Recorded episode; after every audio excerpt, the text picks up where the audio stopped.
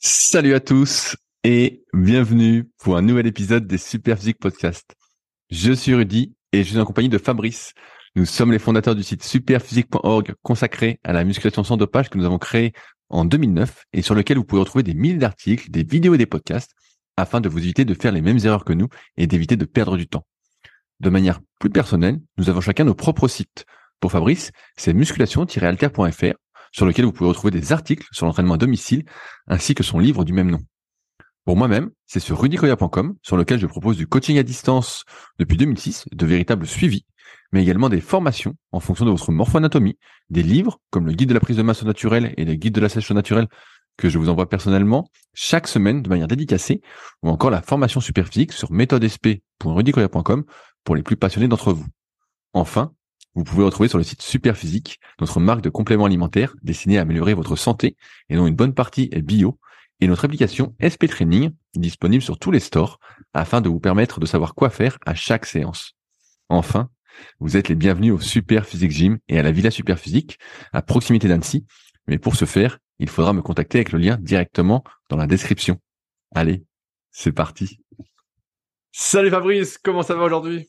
Salut Rudy Ah ça va, et ça fait longtemps. J'ai oublié le son de ta voix presque. Euh, Bah oui, bah tout le monde attend de tes nouvelles, puisque la semaine dernière, comme j'étais en Slovénie avec une connexion désastreuse, j'ai dû faire le podcast en pleine forêt, avec un casque, avec un son euh, pas terrible, et j'ai dit que tu étais parti en stage sportif. Donc Fabrice, on attend tous de ces nouvelles. Quel sport as-tu ah découvert maintenant Le stage sportif. Bon bah comme tu as teasé là-dessus, euh, je réponds.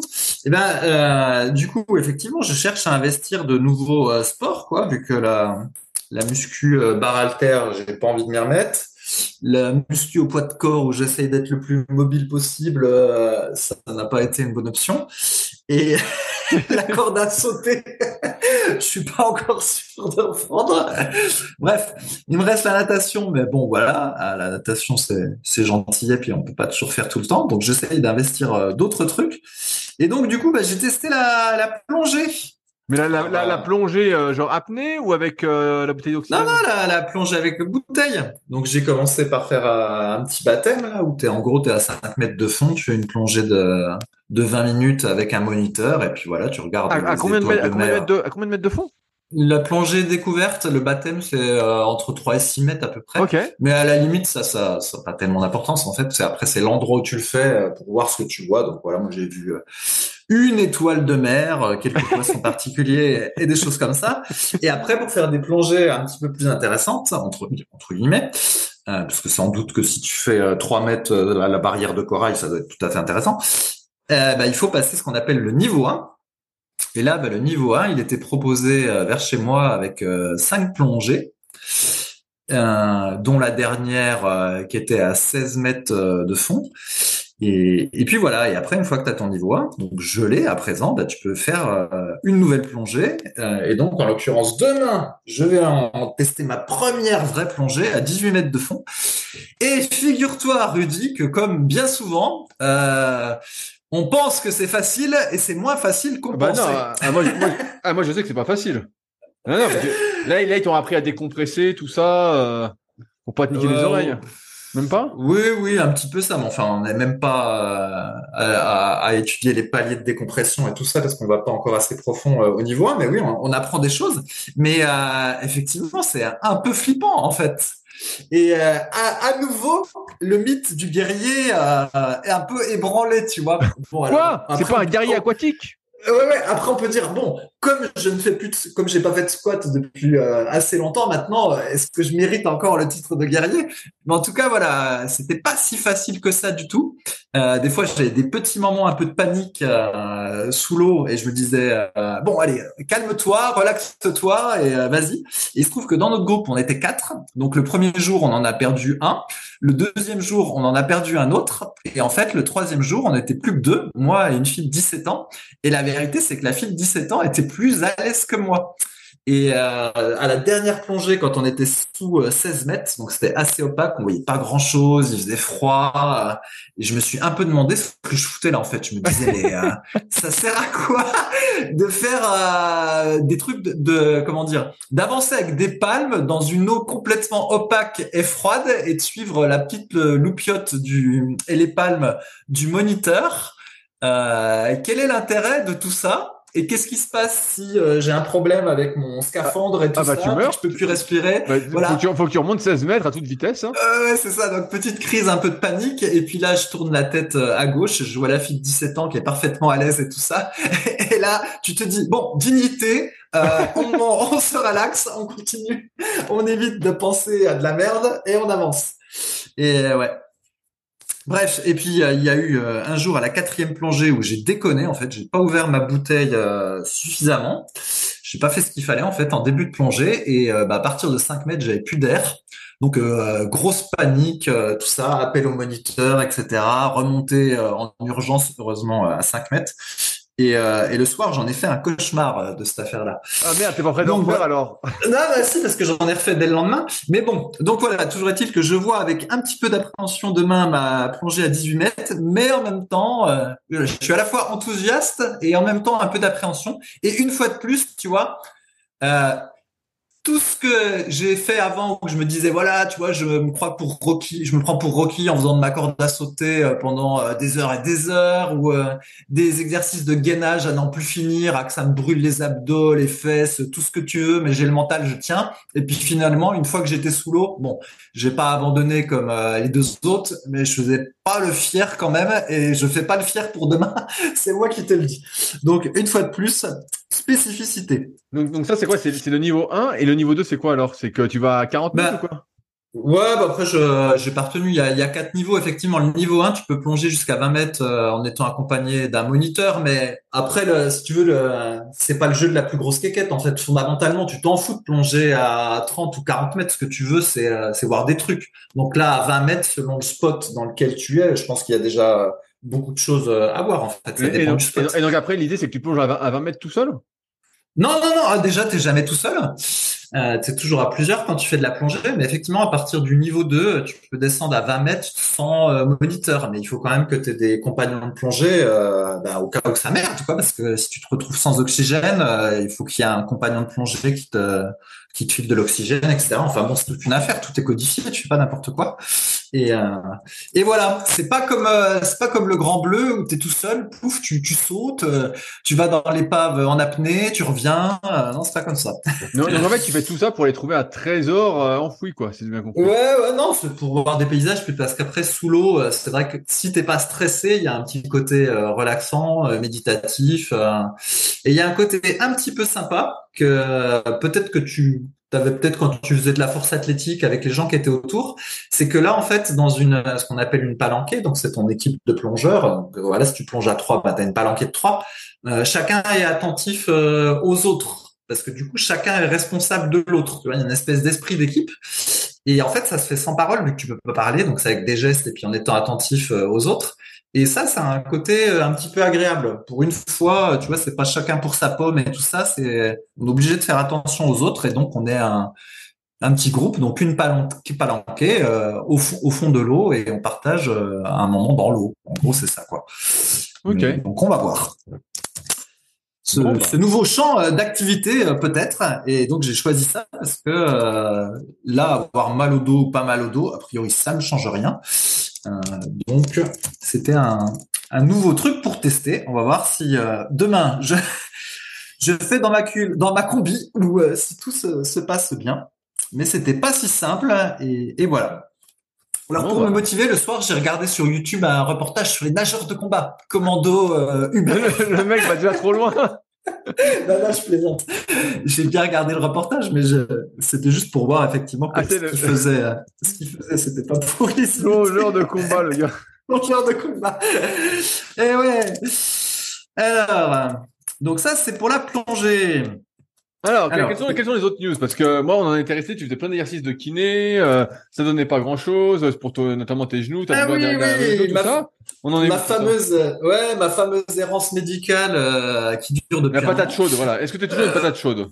Euh, Ouais, bah j'ai j'ai eu encore un peu de patate chaude. À un moment donné, je suis allé voir un rhumatologue. Euh, donc, j'étais pas patate chaude, lui, il m'a plutôt consacré du temps. Euh, j'ai testé des anti-inflammatoires pendant 7 jours, euh, ça n'a pas donné grand-chose. J'ai fait des machins de kiné, tout ça.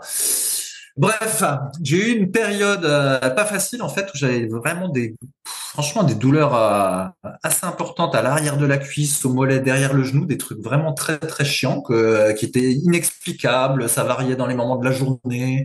Un coup c'était à droite, un coup c'était à gauche.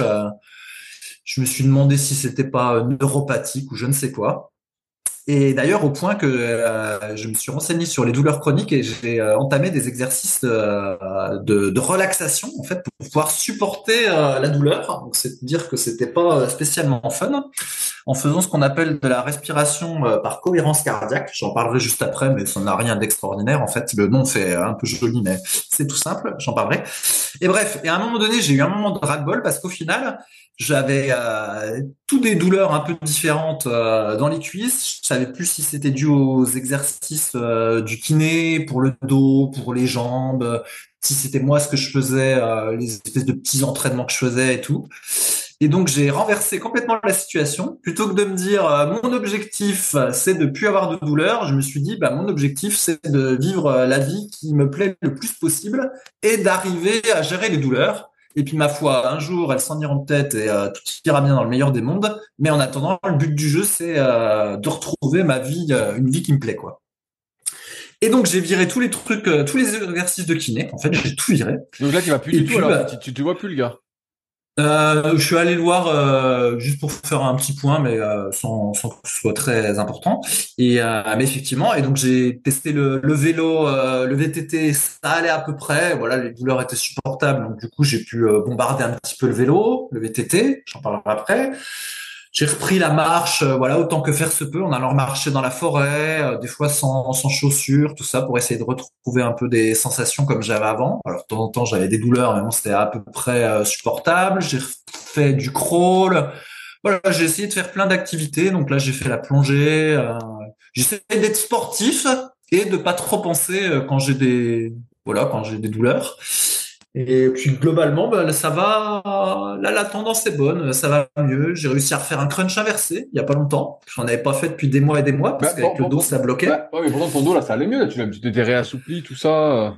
Ouais, ben ça allait mieux. Puis après, c'était reparti dans l'autre sens. Enfin bon, c'était pas, c'était un peu le bordel. Mais à la fin, le dos, c'était même plus. Enfin, à la fin, ces derniers temps, c'était même plus le problème. C'était surtout derrière les cuisses. Là, j'avais des, des trucs de fou, quoi. Des, des comme des espèces de coups de couteau derrière la cuisse, des machins, enfin des, trucs incompréhensibles quoi. Vraiment, j'en étais arrivé à me dire que ça devait être euh, neuropathique que c'était nerveux parce que en plus chaque fois que je faisais des tests euh, avec le rhumatologue, avec le kiné, avec je sais pas qui, on trouvait pas vraiment c'était quoi le, problème. Euh, donc ça devenait chiant. Après, ça faisait aussi un effet nocebo parce que donc alors pour ceux qui tout le monde connaît l'effet placebo quoi, ou euh, ou des fois ce sont des paroles réconfortantes ou un pseudo médicament ou un pseudo complément alimentaire qui vous fait que vous vous sentez mieux.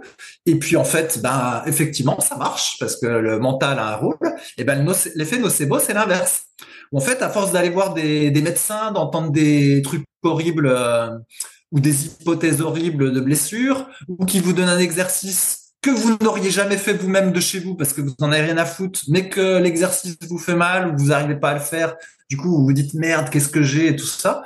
Et à la fin, bah, tout ça, ça fait un, espèce de melting pot dans la tête. Et euh, quand les douleurs deviennent un petit peu chroniques, en fait, ça, participe. Il hein, faut dire la vérité, ça participe de la douleur. Et donc, à un moment donné, c'est pas que la douleur est complètement dans la tête, mais la, la, tête interprète euh, une partie, puis du coup, ça s'auto-alimente. Et donc, mon idée aussi, en arrêtant un peu d'aller voir tous les, les, médecins et tout le bordel, c'était un peu de décompresser au niveau de la tête et d'arrêter de, tu vois, de faire des hypothèses en disant euh, qu'est-ce que j'ai, qu'est-ce que j'ai, qu'est-ce que j'ai, tu vois. Donc bon, là la tendance est redevenue bonne. On va voir ce que ça. Et, et donc là, tu, tu fais, tu fais quand même de côté des étirements, des trucs comme ça, ou plus rien du tout? Oh non, très peu. Non, non, non. Je fais pas. Non, je fais de la, natation, voilà, des pompes, un peu de TRX, beaucoup de vélo, euh, de la marche. Et puis j'essaye d'être relativement mobile. Tu vois, par exemple, euh, quand je me mets en position pompe, je vais fléchir les jambes en arrondissant un peu le dos. Quand je ramasse un objet par terre, de temps en temps, j'arrondis le dos. Je, je le fais un peu en soulevé de terre, jambes pendues. D'autres fois, je fais un squat complet. Enfin voilà, tu vois, j'essaye d'être mobile dans les activités quotidiennes. Quand je fais mon j'arrose mes plantes. Alors tiens, j'ai pesé mon mon arrosoir. Ah, quand il est ah, plein, attention, attention. Là, eh ben, quand il est plein, non mais c'est intéressant parce que regarde. Euh, donc j'arrose les plantes tous les jours avec l'arrosoir. L'arrosoir plein, il fait 9 kilos. Et en fait, je me suis dit que finalement, ça revient à faire un peu de gainage oblique parce que se balader euh, dans tous les coins de ma maison, monter les, les escaliers avec l'arrosoir de 10 kilos euh, plusieurs fois le matin, plusieurs fois le soir, bah mine de rien, c'est une forme de gainage quand même quand le truc fait euh, 9 kilos. Et donc du coup, je me suis dit tiens, au final, monter les escaliers avec un truc de 9 kilos à bras droit, bras gauche, ça ressemble un peu à un exode kiné en fait, si on peut dire. Hein. Tu vois, il y a déjà une forme de mobilisation. Donc bref, donc j'essaie d'être mobile, je fais les, les, machins qui me plaisent et puis euh, voilà, j'avance euh, comme ça. Et en fait, ce qui s'est passé, et là cette fois-ci, je vais arriver à la respiration en cohérence cardiaque. Donc je me suis mis à essayer de respirer pour me relâcher on peut appeler ça méditer d'ailleurs, peu importe pour ceux qui aiment le mot méditation. Et donc du coup, bah tu te mets euh, en tailleur ou dans une position qui te convient. Moi, je me mis en tailleur et en fait, tu as le, dos qui s'arrondit naturellement. Et puis, euh, bah, je me suis mis à méditer. Euh, je sais plus, j'ai commencé par 3 fois 5 minutes par jour, puis c'était 4 fois 5, 5 fois 5. Enfin bref, l'idée c'est de le faire assez fréquemment quand tu as des douleurs chroniques pour que ça te fasse une relaxation. Et puis, des fois, j'ai fait pendant 10 minutes et tout ça. Et alors, ça a eu un effet inattendu, c'est qu'en fait, ça m'a complètement relâcher le bas du dos. Parce que moralité, euh, pendant plusieurs minutes de suite, j'avais le dos, le bas du dos qui était arrondi. Je faisais l'exercice de respiration, donc j'étais détendu. Je pensais pas à mon dos, j'étais euh, focus sur la respiration. Et euh, bah, d'avoir fait ça, je sais pas, pendant dix jours, je me souviens plus. Enfin là, je continue, mais à un moment donné, je, fais un, mouvement de bas du dos, je me dis oh putain, j'ai le bas du dos qui s'est les derniers centimètres qui se sont vachement assouplis. Et puis, puis voilà. Puis euh, aujourd'hui, je teste un crunch inversé et hop, j'ai réussi. Alors qu'avant, euh, j'y arrivais pas en fait. Le bas du dos résistait, il voulait pas faire le crunch inversé. Et donc, bref, en faisant cette méditation comme ça, bah, ça m'a détendu le bas du dos et je suis arrivé à finalement plus le détendre que quand je faisais euh, les exercices à la con du premier kiné là, qui était très très agressif sur le bas du dos. Puis au contraire, plus j'en faisais, plus plus j'avais l'impression que ça merdait. Bref. Et donc, alors, j'explique cette histoire de, respiration. Donc, l'idée, c'est simplement d'inspirer euh, en 5 secondes et d'expirer en 5 secondes, sans temps de pause. Et donc, bah, l'idée, euh, le mieux, c'est de compter dans sa tête parce que ça permet d'avoir un focus sur le comptage et du coup, ça évite d'avoir trop de pensées euh, parasites. Et j'ai aussi remarqué que plutôt que de fermer les yeux, fallait mieux essayer de fermer un point fixe, euh, de fixer un point fixe devant soi. Sinon, les yeux fermés, on a tendance, enfin, j'ai tendance à avoir des pensées un peu parasites. Et puis, bah, l'idée, c'est que tu fais ça pendant cinq minutes. Alors, pour être bien sûr de faire 5 secondes l'inspiration puis 5 secondes l'expiration, il y a euh, des applis sur le smartphone hein, qui te font des bip bip. Donc moi j'en utilise une qui est gratuite qui s'appelle Top euh, Brace avec mon anglais magique. Et, donc voilà, bah, je fais ça plusieurs fois par jour. C'est pas mal, ça m'a bien aidé. Non pas que ça fait disparaître euh, les douleurs, mais du coup, euh, quand tu fais ça, tu es focalisé sur autre chose. Et comme bah, les douleurs chroniques, il y a beaucoup de phénomènes de focalisation dessus, euh, bah, du coup, c'était pas mal. Et puis bah, là, je continue, je fais moins, je fais juste trois fois cinq minutes dans la journée, mais je suis content de ce, truc-là. Je sais pas si tu connais. Ouais, bien sûr, bien sûr, bah, ça, me parle bien, ce truc de respiration. Moi, c'est un, secteur que j'avais investigué, notamment avec le bouquin de mon pote Stéphane Johnson, euh, Respiration, bien plus une pratique essentielle, qui est vraiment le, bouquin de référence sur le sujet. Et euh, il en parle en plus de plein d'autres techniques, on va dire, de, respiration. Donc si jamais, bah, j'invite tous les auditeurs qui sont intéressés bah, à écouter le podcast que j'avais fait avec lui sur euh, Secret du sport, s'appelle Stéphane Johnson. Euh, qui est vraiment un excellent podcast. À mon avis, c'est l'un des meilleurs podcasts sur le sujet. Et à, se procurer ensuite son livre qui, qui résume vraiment tout ça. Et c'est vrai que moi, je le vois aussi quand tu as une douleur, des fois, t'es es crispé, tu sais, t'as tendance à, te, à te fixer, et dès que tu respires, d'un coup, ça libère, quoi. Dès que tu respires bien. Donc j'imagine un peu euh, que c'est ce qui se passe pour toi. Euh, tu respires bien, tu prends ton temps, et d'un coup, ça libère, quoi. T'as l'impression que je n'irai peut-être pas jusqu'à là, mais en tout cas, ça, ça aide un peu. Et en tout cas, ça s'est recommandé dans le cadre des douleurs chroniques. Et donc, d'ailleurs, je peux aussi expliquer euh, les histoires des douleurs chroniques. On en avait déjà parlé. Nous, avec la, la, musculation, on est très attentif aux douleurs qu'on a euh, pendant une séance de musculation parce que, bah, effectivement, si on a euh, mal à une épaule quand tu fais du, je sais pas quoi, moi, du développé couché avec des haltères de 30 kilos, euh, faut tenir compte du signal de mal à l'épaule parce qu'il y a, il peut y avoir un problème qui est structurel, c'est-à-dire qu'on est en train de se, se détruire l'épaule, quoi. Et euh, pareil, si jamais des fois bah, on a des, des tendinites, euh, il n'est pas toujours bon de forcer sur la tendinite. Donc bref, ça c'est des, des douleurs, on va dire, qui peuvent avoir une cause structurelle. Donc là, il faut s'écouter pour pas euh, faire empirer le, le truc. Et euh, quand on fait pas de musculation, si jamais on se casse la jambe, par exemple, bah là aussi c'est une douleur structurelle parce qu'on a le, tibia ou je sais pas quoi qui est cassé, donc ça fait mal parce que c'est cassé. Et l'organisme il renvoie un, signal de douleur en disant bah voilà, t'as le tibia cassé, va pas forcer dessus parce que ça va se recasser plus, donc je t'envoie de la douleur et euh, écoute un peu le signal de la douleur pour pas faire le con. Et euh, par contre, il y a des douleurs quand ça dure, par exemple, plus de six semaines ou plus de deux mois. On peut les qualifier un petit peu de chroniques. Ou des fois, euh, ben, il y a plus de causes euh, structurelles vraiment. Alors soit il y a euh, une errance médicale, puis on ne sait pas quelle est la cause structurelle, il y en a peut-être une, mais on n'a pas identifié. Bon bah ça, ça arrive, pas de chance. Soit bah effectivement le système médical fonctionne. En fait, il y a pas de, structure qui explique la douleur, et puis bah, peut-être que c'est le mécanisme de la douleur qui dysfonctionne, ce dont on avait déjà parlé dans, dans un des podcasts. Et donc, euh, ça peut arriver dans le cadre des douleurs euh, chroniques, particulièrement au dos, que en fait le mécanisme de la douleur il dysfonctionne. En fait, il génère une douleur alors qu'il n'y a pas de raison euh, d'en générer.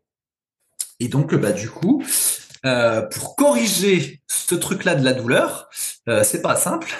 Et bah, une des techniques, c'est de pratiquer voilà la méditation ou la relaxation avec la respiration telle que je l'ai décrite, et puis bah, d'essayer de, de bouger de, voilà de, de, de, faire, de faire des activités euh, pas trop euh, euh, traumatisantes pour que le, le, corps reprenne conscience et puis que la confiance et puis que la douleur entre guillemets le signal de la douleur disparaisse. Mais c'est pas c'est pas simple et voilà l'histoire. Et alors sur la respiration, il y a plein d'autres techniques. Hein. Il y a aussi la respiration carrée où là le principe c'est euh, en général tu fais 4 secondes d'inspiration, 4 secondes de stop, 4 secondes d'expiration et puis 4 secondes de stop. Alors à chaque fois pour chaque type de respiration, il y a euh, des tonnes d'avantages. Euh, je détaille pas parce que si, si vous avez constaté euh, sur plein d'activités ou plein pour plein de types d'exercices euh, sur internet ou n'importe quoi, des fois tu as toujours euh, trois tonnes d'avantages. Ouais, t'as as une, une liste infinie de, de Ouais, t'as une liste infinie. À la fin, ça, ça finit par être un peu saoulant. Donc par exemple, donc là je fais un peu de VTT. Je, tu regardes un peu, tu cherches des pages de VTT. Alors on me dit ouais, ça fait les mollets, les quads, les fesses, les ischios,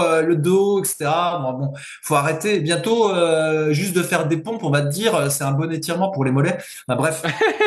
Ah, ah, non mais t'as toujours une liste. Déjà quand je faisais de la corde à sauter, c'était pareil. On me disait ouais ça travaille ça, ça, ça, ça. Enfin la liste était euh, à l'infini. Et bref. Et donc pour la respiration euh, par cohérence cardiaque, là en fait le rythme de 5 secondes, 5 secondes, euh, il est pas tiré au hasard. Hein. Il y a une histoire de fréquence avec le cœur, etc. Je rentre pas dedans parce que je suis pas retenu en détail. Mais c'est pareil. T'as une palanquée de d'effets positifs, voilà, sur la tête.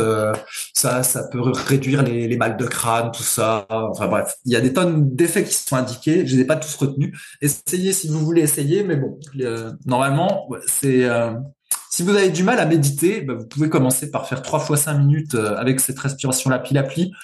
C'est facile et puis ça aide à s'y mettre. Et d'ailleurs, au passage, pour ceux qui se souviennent, au moment où je faisais du, Qigong, là, que j'en avais parlé un petit peu en podcast, c'était exactement la même fréquence respiratoire, c'était du 5-5.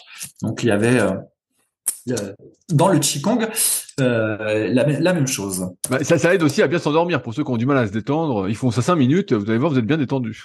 Ouais, alors par contre, il faut, ils disent qu'il faut pas le faire allonger, c'est pas la meilleure euh, manière de ah. faire, mais tu peux le faire et après t'allonger. Mais allonger, ils recommandaient pas. Enfin, en tout cas, ça, peut-être que tu peux le faire puis que c'est pas dramatique, mais en tout cas, dans le cadre de la douleur chronique, ils disaient qu'il fallait pas le faire allonger. que c'était mieux de faire assis ou debout.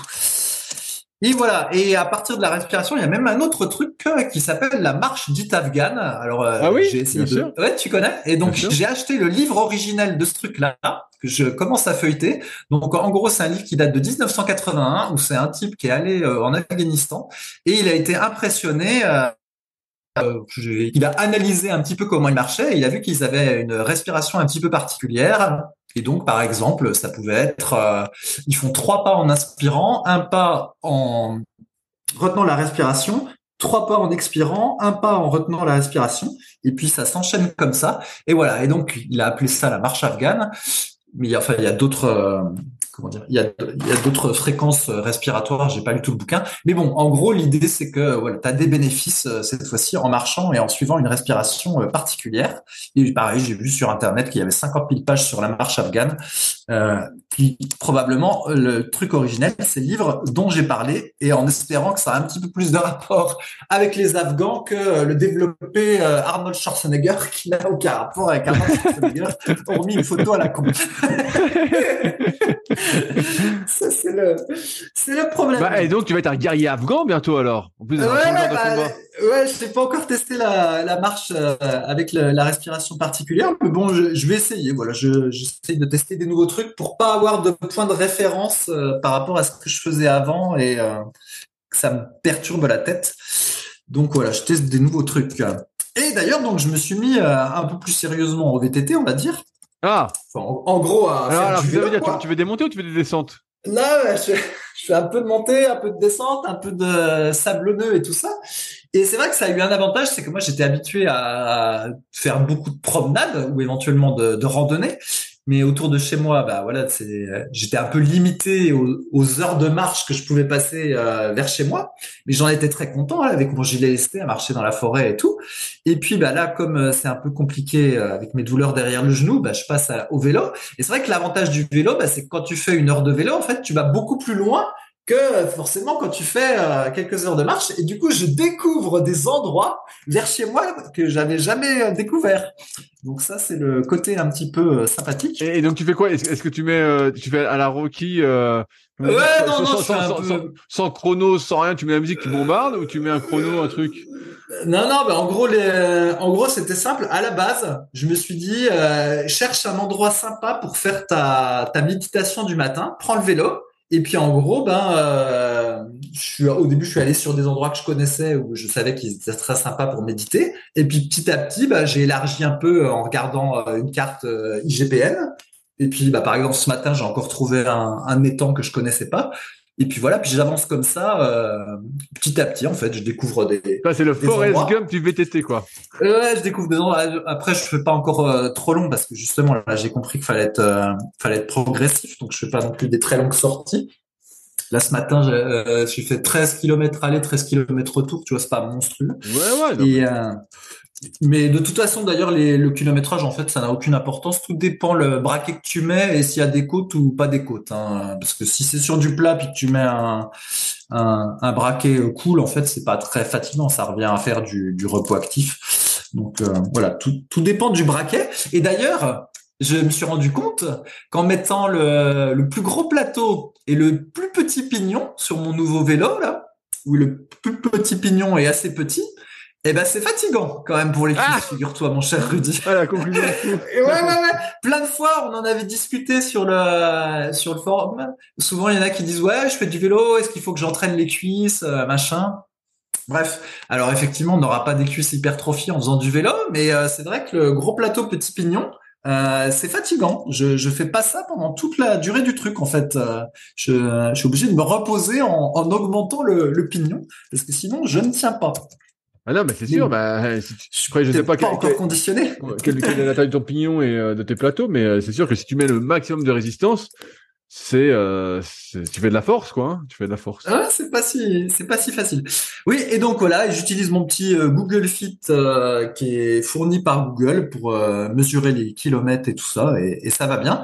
J'étais assez surpris de voir à, quel point tout s'est technophilisé technophilisé mais tu vas dire comme d'habitude tu sors de mon trou. Donc il y en a il y a plein de gens qui font du vélo hein, maintenant évidemment et euh, effectivement, il y en a plein qui ont le smartphone directement collé au bien vélo. Sûr, bien sûr, et ils ça, ont, fait ça, fait, ça fait GPS, ça fait carte, ça fait Ouais, c'est ça, c'est ça. Mais alors après, une fois de plus, moi je trouve qu'on on perd un peu du truc parce que du coup, les gens finalement, ils finissent à nouveau. Je vais pas dire qu'ils sont fixés sur leur smartphone en faisant du vélo parce que ce serait pas vrai, mais euh, tu vois, où est le plaisir par rapport à quand tu as une carte, tu regardes ta carte, tu débutes toi-même, après tu re-regardes ta carte, tu t'arrêtes. Là, finalement, bah, en gros, ils sont toujours sur le smartphone. Après, l'avantage, c'est qu'au moins, ils font des balades qui sont déjà toutes tracées. Donc, dès que tu t'éloignes un peu de ces balades toutes tracées, euh, bah, tu les vois plus.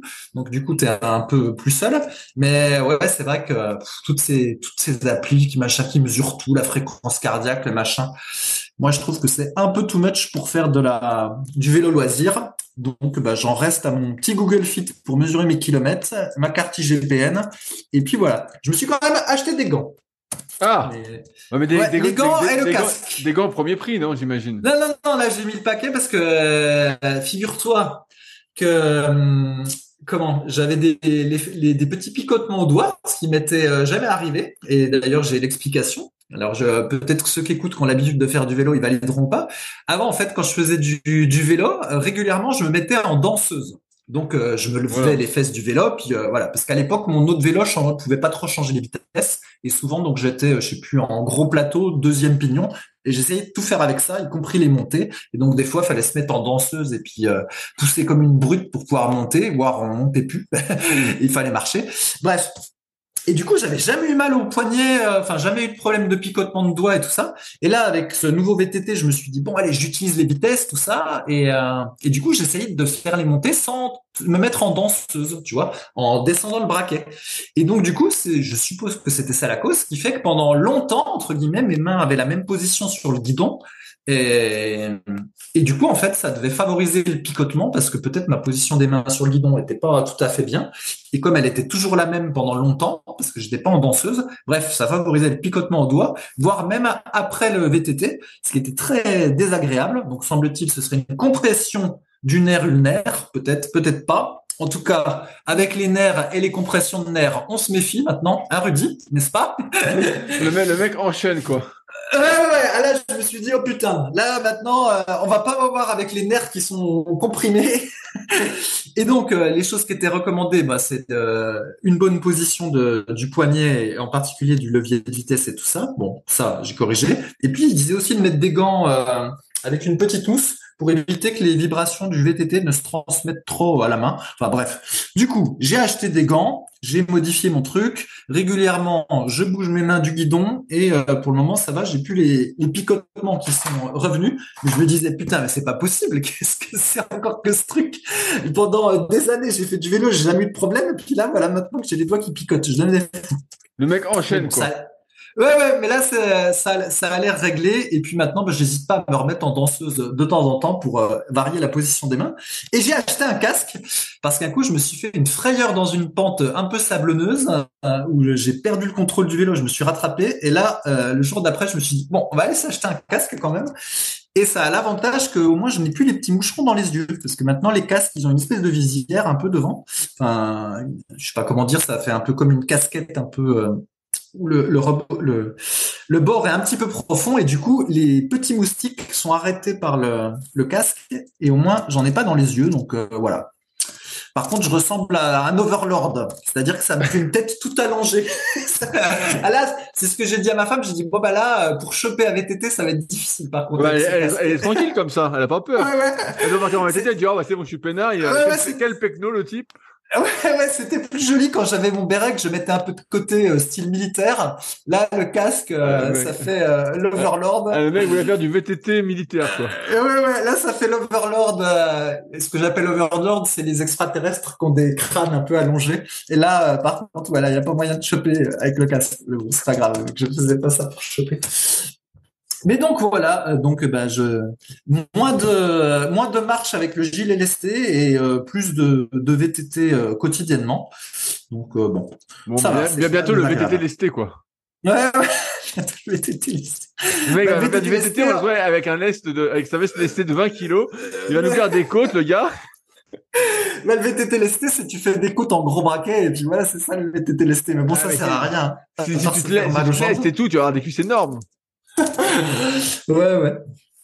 Donc bon, et, euh, et alors après, ce qui est un peu chiant, alors euh, il y a beaucoup de gens qui font du vélo hein, maintenant. D'ailleurs, euh, comme il y a aussi beaucoup de gens qui sont gros, les gens de nos jours, ils sont tellement gros, Rudy, ils ont tellement des grosses jambes qu'ils sont obligés de faire du, du vélo, les, les jambes en canard. Tu te rends compte? À cause du ventre, à cause du ventre, non? Non, non, parce qu'en fait, la, la cuisse est tellement large que je pense que ça frotte un peu contre le guidon ou contre la selle et ils sont obligés en fait d'écarter un petit peu les jambes comme quand tu fais du, euh, mais tu, fais des, études sociologiques toi dis donc. Non mais c'est quand même la folie c'est la folie quand même. Il y en a plein qui font du vélo en canard parce qu'ils ont trop grosses cuisses c'est c'est un peu la c'est la folie tout ça.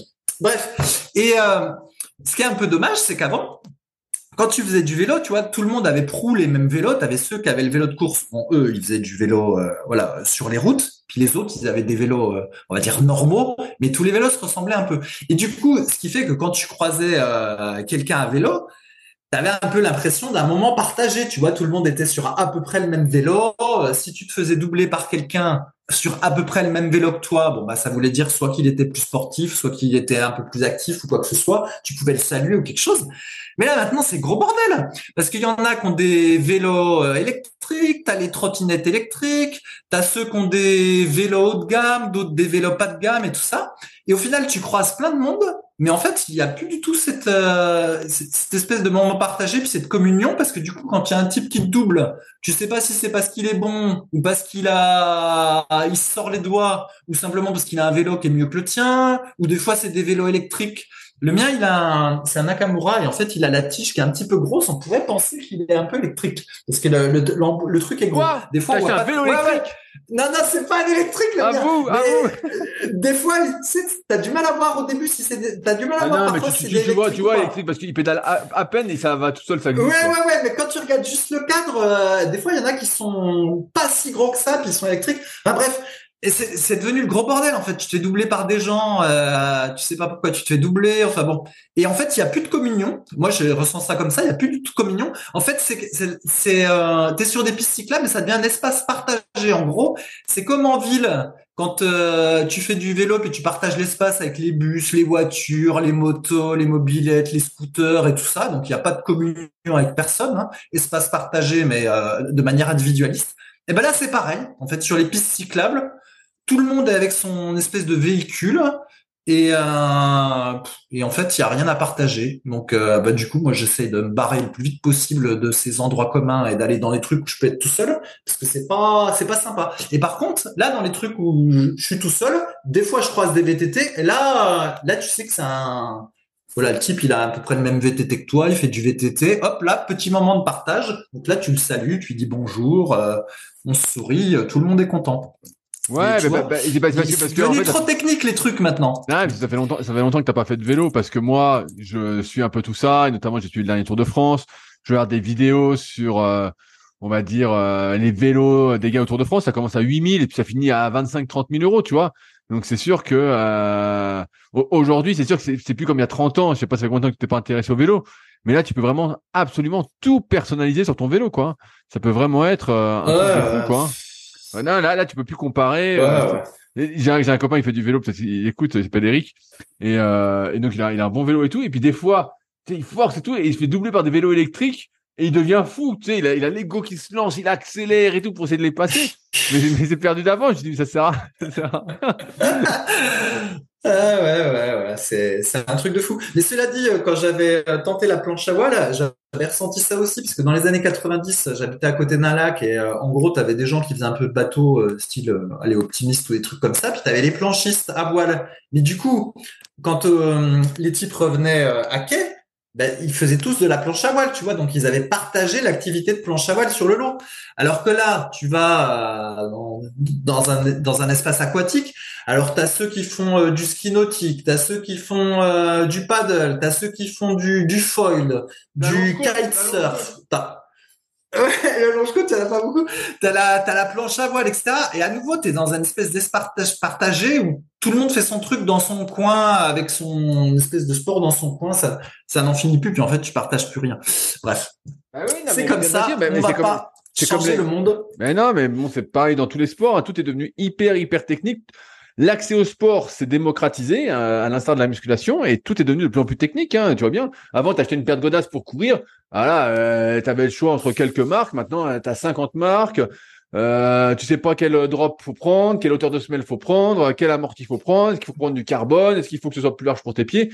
Bref, après tu te renseignes, tu as un semblant de réponse, mais tout est devenu hyper hyper complexe. Hein. C'est sûr que là, là maintenant, ouais, et puis le vélo, c'est encore pire. Hein. Moi, j'en vois plein au lac d'Annecy comme c'est assez populaire le vélo, des gens qui font du vélo et qui ont des vélos vraiment de professionnels. Hein. Ils ont des vélos à 15 000 euros. Euh, et euh, comme tu dis, des fois ils sont ils sont gros comme des cochons, donc il ferait mieux de perdre du poids plutôt que d'acheter du super vélo, quoi, même. Ouais, ouais, mais enfin ça c'est euh, ça c'est même pas le problème. Mais bon, c'est vrai que du coup là il y a tellement de diversité de choses que au final il y a moins de il y a moins de partage. Peut-être qu'au moins dans les arts martiaux, là, celui qui fait du karaté ou je sais pas quoi, du jiu-jitsu brésilien, là, tout le monde est à la même enseigne. Et là, euh, il peut y avoir peut-être un moment de partage. Mais là, c'est vrai que je trouve qu'en plein air, euh, il y a trop, trop de technicité partout. C'est un, ça perd un peu de son, de son truc.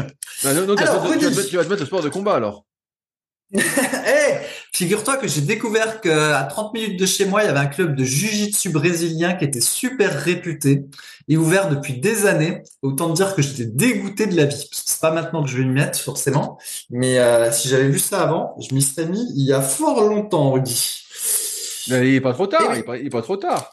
Ah non, attends, avec le, le, tant que mon dos est pas réparé, tant que mes jambes sont pas réparées, et encore, même après, quand ce sera réparé, à mon avis, je serai tellement content que tout est réparé que je, je ferai pas le con, Rudy. Alors, autre sujet. Autre sujet, on en avait déjà parlé, on avait dit que les pharmacies, euh, quand même, elles faisaient beaucoup leur beurre sur la parapharmacie ah et bah, que souvent ils te vendaient des trucs, ouais, style euh, complément alimentaire, mais à des prix de médicaments, on va dire, et euh, où en fait il n'y avait pas grand chose dedans. Et donc j'ai un très bon exemple parce qu'il y a, je sais plus, un ou deux mois.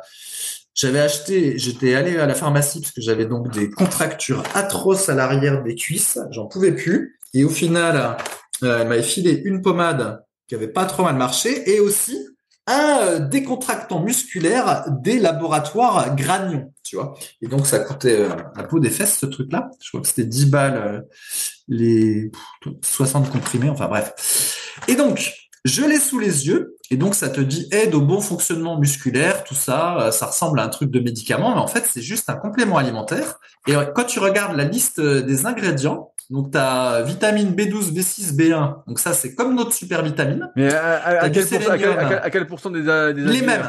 100%. Ah, pareil. Ah. Pareil que notre super vitamine. Vitamine B12, B6, B1, sélénium, c'est pareil.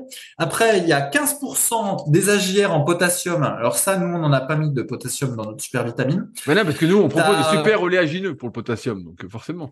Voilà. Et euh, il y a du cuivre. Il y a 100% de cuivre des AGR. Alors je sais pas pourquoi ils ont foutu du cuivre. nous, on n'a pas mis parce que justement, on va avoir trop de ce machin-là. Faut pas en prendre trop, en tout cas quotidiennement. Et comme nous, notre super vitamine, c'est prévu pour être quotidien, on n'a pas. Et en fait, l'élément phare du complément alimentaire, c'est le magnésium. C'est ça qui euh, permet d'avoir droit à l'allégation euh, aide au bon fonctionnement musculaire, c'est le magnésium. Et en fait, il y en a 15% des AGR dans le truc. Alors que sur notre super vitamine, il y en a 30% euh, dans le super vitamine de magnésium. On n'a pas pu en mettre beaucoup plus parce que le, le, magnésium, ça prend énormément de place dans les gélules. Et donc, du coup, pour compléter, pour ceux qui veulent compléter, il faut prendre notre supplément qui s'appelle ZMB. Mais dans le super vitamine, euh, on n'a pas pu en mettre plus que ça parce que sinon, il fallait prendre je ne sais pas combien de gélules par jour. Et euh, ben, nous, on voulait se limiter à deux gélules. Donc, c'est pour ça que nous, dans notre super vitamine, on en a que entre guillemets 30% des AGR, mais dans ce décontractant musculaire, il n'y en a que 15% des AGR, Rudy. Et c'est tout ce qu'il y a comme ingrédient. Et, ben et donc, ça t'a relaxé alors? Ouais, ouais, ça, ça m'a relaxé. Ça t'a relaxé pour porte surtout. Euh. ça m'a relaxé l'anus euh, quand j'ai payé, ouais. J'ai regardé les ingrédients. Mais, t'as acheté sans, regarder la liste des ingrédients? Bah non, parce que tu, tu fais confiance à la à celui qui te le vend. T'as pas, tu sais, quand tu vas chez le pharmacien en général, c'est que t'as pas toute ta tête vu que t'as mal, et donc du coup tu fais confiance. Puis au final, euh, je me suis fait rouler. Et d'ailleurs, alors, alors tu sais très bien que les pharmacies vivent surtout sur la parapharmacie, comme tu l'as dit. Ils vivent pas sur les médicaments. Ouais, tout à, fait, mais en fait, en gros, ils font des sous-ensembles de notre super vitamine et après ils appellent ça euh, décontractant musculaire ou, euh, ils, donnent une propriété et ils te vendent ça plus cher que notre super vitamine. Ah bah, beaucoup, plus cher, beaucoup, plus cher, c'est sûr. Avec un, beau packaging et tout, et ils te, ils te marquent, euh, ils te promettent encore une fois monts et merveilles avec une liste à dormir debout ouais, Ouais, enfin, là, non, non, pas tant que ça, Rudy, parce qu'ils n'ont ah. plus trop le droit maintenant à cause de ces histoires d'allégations. Mais ouais, mais ce qu'il faut, c'est s'appeler laboratoire, tu vois. Nous, on aurait dû s'appeler Superphysique Nutrition Laboratoire. Laboratoire Superphysique. ok, donc bon, ça c'était pour les arnaques euh, qu'on peut avoir en pharmacie avec des compléments alimentaires qui sont rendu cher. Qu'est-ce que j'ai noté dans mon bloc-notes? Alors, c'est que j'en ai beaucoup après trois semaines d'absence. Alors, l'OMS a fait un petit communiqué sur l'aspartame. Ah. Alors, l'aspartame, ouais, donc pour ceux qui se souviennent, c'est un édulcorant qui, a, qui était utilisé massivement pour remplacer le sucre. euh, je crois que c'est quand même moins utilisé qu'avant. Mais dans les années 2000, on en parlait beaucoup et il y avait eu plein de topics sur le déjà le forum de discussion euh, Smart Weight Training ou Superphysique maintenant, où déjà il y avait des polémiques sur l'aspartame, est-ce que c'est cancérigène, pas cancérigène et tout ça. Et donc là, l'OMS a, a, statué en disant que c'était euh, alors attends mince que je me gourre pas. Quand Possiblement. Voilà, ouais, parce qu'il faut se méfier parce qu'il y a probable. Donc là, je crois que c'est possiblement, mais euh, sans risque à faible dose. Voilà, en gros, ça, ça doit être la phrase. Mais euh, mais voilà, quand même, ils ont mis possiblement. Bon, comme quoi. Et depuis le temps qu'on en parlait de ce truc-là, alors qu'on nous disait non, non, c'est bon, il n'y a pas de problème, il n'y a pas de problème. Et puis là, bah, tu vois, petit à petit, ça change. Peut-être que dans dix ans, bah, le possiblement passera à probable et on verra.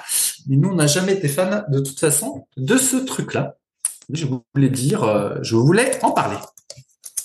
Ensuite, ah, Rudy, bah, on en a combien de temps? Bah, On a encore le temps, mais de toute façon, quand il y a un doute, c'est toujours la règle qu'on dit, quand il y a un doute, il n'y a pas de doute. Hein, euh, c'est que c'est la merde. c'est la merde. Ouais, ouais, bah, le problème, c'est qu'avec cette règle-là... Euh, c'est la merde partout. Par faire grand-chose. Ah ouais? C'est un, un, petit peu compliqué. Alors après, la dernière fois, j'avais dit, euh, j'avais dit qu'effectivement, euh, c'était pas facile de, quand on avait une, vie sociale un petit peu chargée, on va dire, de maintenir des habitudes alimentaires à peu près correctes, parce qu'il y avait vraiment beaucoup d'incitations pour manger de la merde, euh, donc des produits industriels, etc. Et euh, je disais que par exemple, euh, plutôt que de manger des glaces, moi je préférais prendre par exemple des sorbets qui sont un petit peu moins, un petit peu moins caloriques. Enfin bon, j'avais donné de mémoire quelques petites astuces, ou peut-être que j'avais dû dire qu'à l'apéritif, il faut mieux prendre des cacahuètes avec coque ou des amandes que les saloperies de Pringles et Curly et autres trucs qui vous font mourir. Et euh, voilà, j'ai dû donner des astuces de mémoire. Et il y a, eu un commentaire sur YouTube où quelqu'un qui a dit euh, euh, je vous souhaite vraiment de vivre très vieux parce que se priver comme ça toute une vie pour se faire faucher par un bus à 40 piges, ce serait vraiment triste. Et euh, alors, je voulais dire qu'en fait, à un moment donné, il faut arrêter de se cacher derrière son petit doigt. Il se trouve que là, moi, j'habite dans une station balnéaire, donc je vois plein de gens euh, de toute la France qui viennent ici. Comme il fait beau, les gens sont en short euh, et en t-shirt ou bah, ils sont en maillot de bain à la plage. Et sans déconner, je pense qu'il y a 90% de gens qui sont en surpoids. Et et des fois, c'est vraiment du gros, gros surpoids. Et hormis euh, franchement les adolescentes de 14 ans, euh, il y a même pas beaucoup de gens qui sont euh, simplement juste minces. Hein. Et ce coup-là, si en plus faut qu'ils soient minces et pas s'y de la tête, ça réduit encore le nombre. Et le truc, c'est qu'évidemment, je dis pas qu'il faut pas manger de glace de temps en temps ou même un paquet de chips de temps en temps. Sauf que c'est pas ça, moi que je vois autour de moi. C'est qu'à midi, c'est l'apéritif. Donc euh, déjà, il faut boire un coup, prendre les les cacahuètes et tout le voilà, les cacahuètes, tout le tralala. Après, euh, bah, c'est les vacances, on va se faire plaisir, on va aller manger la pizza à quatre fromages. Et après la pizza à quatre fromages, on se fait plaisir, on mange la pâtisserie. Et ensuite à 16 heures, ah bah il fait chaud, euh, on se fait plaisir, on mange la glace. Et à 18 heures, oh putain, hey, c'est l'apéro, Rudy là, il est 18 heures. Hop, et c'est reparti en fait. Et les, gens, en fait, ils vont faire ça, mais toute la semaine. Et puis chez eux, ils n'ont pas le temps de cuisiner, donc ils achètent des plats tout frais. Et en fait, je me suis rendu compte qu'il y a des gens, c'est de la malbouffe toute l'année, à tous les repas, en fait, tout le temps, tout le temps, tout le temps. Et, euh, c'est ça le problème. Évidemment, si c'est une glace de temps en temps, euh, on n'est pas des folles dingues. Hein. Je suis pas compétiteur de culturiste. En tant que vegan, je mange un sorbet, puis voilà. De temps en temps, je mange des bières. Mais c'est le truc, c'est le fait de le faire quasiment tout le temps. Et en fait, la, la vérité, c'est que les gens, ils, font tout le temps, quoi. Et quand ils prennent une glace, c'est pas une boule, c'est trois boules, tu vois, parce qu'une boule, c'est pas assez. Alors t'en prends trois, tout ça. Bah, ça, ça ouais, mais il y a plusieurs goûts qui sont bons. Tu, veux en goûter plusieurs quand même. tu peux pas en goûter qu'un. Attends. C'était ça que je voulais souligner en fait la, la dernière fois. C'est pas entre guillemets de pas se faire plaisir, c'est que là à un moment donné non plus il y a une histoire de fréquence et là franchement je regarde les gens là la fréquence elle y est pas. Et la preuve c'est qu'ils sont tous en surpoids, quoi. donc, euh... Non, mais c'est vrai. Moi, moi, moi, moi, je suis avec Golette pour le kayak, et donc là, bah, tout le monde est à, la plage, euh, là où j'ai mon mobilhome pour faire du kayak, ils sont sur mode bain, et franchement, les, gens minces, bah, je sais même pas si j'en ai vu cinq, quoi. Ils sont tous en sur... tous les gens sont en surpoids, pratiquement, et comme tu l'as dit, en fait, tout le monde mange n'importe quoi. mais c'est un, un, problème global, comme j'avais dit dans, dans, plusieurs podcasts. Euh, comme vous savez, bah, moi, je propose euh, deux livres que je vends personnellement, donc le guide de la prise de masse naturelle et le guide de la sèche naturelle. Et sans, sans rire, celui qui se vend le plus, c'est le guide de la prise de masse naturelle. Mais, de mon avis, on devrait plutôt se procurer le guide de la sèche au naturel pour adopter de saines habitudes, pour pouvoir euh, être plus en forme, être plus mince, tout ça, parce que la plupart des gens sont déjà trop gros en fait, sont déjà euh, trop gras. mais mais ouais, c'est aujourd'hui c'est la norme, c'est d'être en, surpoids. La, normalité, c'est devenu ça, alors que ça devrait pas être la norme. Et c'est pas une question de se priver ou quoi, mais c'est vrai que c'est c'est surprenant, mais le, vrai problème pour moi, c'est que la plupart des gens, en fait, mangent beaucoup trop par rapport à ce qu'ils font. C'est aujourd'hui devenu manger presque le plaisir essentiel, le plaisir numéro un de beaucoup de personnes, euh, sans vouloir trop dériver. Et donc, en fait, quand ils passent à table, c'est pour faut se faire plaisir, faut se faire plaisir, faut se faire plaisir, faut compenser tout ce qu'il y a autour, euh, toute sa, vie pourrie. Et donc, tu bouffes, tu bouffes pour te faire plaisir. Sauf qu'en fait, euh, concrètement, vu ce que tu fais, t'as pas, t'as pas le droit de bouffer t'as pas le droit, c'est entre guillemets, hein, mais euh, en fait, il faudrait que tu manges deux fois moins par rapport à ce que tu fais. Mais, mais non, euh, tout le monde mange trop et donc des problèmes en plus euh, après d'un point de vue de l'agriculture. Mais en fait, notre problème, c'est pas de pas manger assez pour la majorité des gens, c'est de trop manger par rapport à ce qu'on fait. Ouais, trop, trop manger des trucs, des trucs ah bah ouais. Trop caloriques. Non, mais ça, ça, ça, va vite. Là, tu parles de pâtisserie. Mais, mais faut, faut bien se dire que si vous avez, je sais pas, 45, 50, 60 ans, et vous bouffez une part de gâteau, euh, bah, part de gâteau, c'est 500 ou 600 calories. En fait, c'est l'équivalent d'un de vos repas. Donc, euh, c'est comme si vous rajoutiez un repas dans votre journée. Donc, forcément, vous grossissez. Et pour bouffer, pour brûler 500 ou 600 calories, euh, faut y aller. Hein. Faut pas faire juste une heure de marche. Hein. Euh, faut faire deux heures de marche. Faut faire au moins 45 minutes de course et pas de la course à 6 km heure. Euh, faut, faut y aller, quoi. Hein. Ça se brûle pas comme ça. Donc, c'est sûr qu'en fait, on, on mange trop et euh, il y a trop de trop de n'importe quoi. Mais ouais, comme tu vas dire, en fait, euh, moi pendant longtemps, quand je faisais mes vidéos YouTube, tout ça, je pensais que euh, c'était ancré pour tout le monde que d'acheter, de manger une pizza, c'était pas quelque chose d'équilibré. Et puis un jour, on m'a dit, bah si, une pizza c'est équilibré, c'est des féculents, c'est des légumes, c'est des produits laitiers, et puis c'est de la viande. Je dis, ben non, mais dis, pizza, ok, t'as envie de temps en temps si tu veux, voilà, c'était une bonne pizzeria, comme chez Lou Gardo dans le sud, dédicace à, à mon pote Romu. Mais euh, voilà, c'est la meilleure pizza que j'ai mangée euh, de toute ma vie là-bas. Bref. Et euh, mais voilà, c'est pas un plat équilibré, c'est un truc voilà, tu te plaisir une fois de temps en temps parce que je sais pas pour moi si t'as fait une bonne séance ou quoi.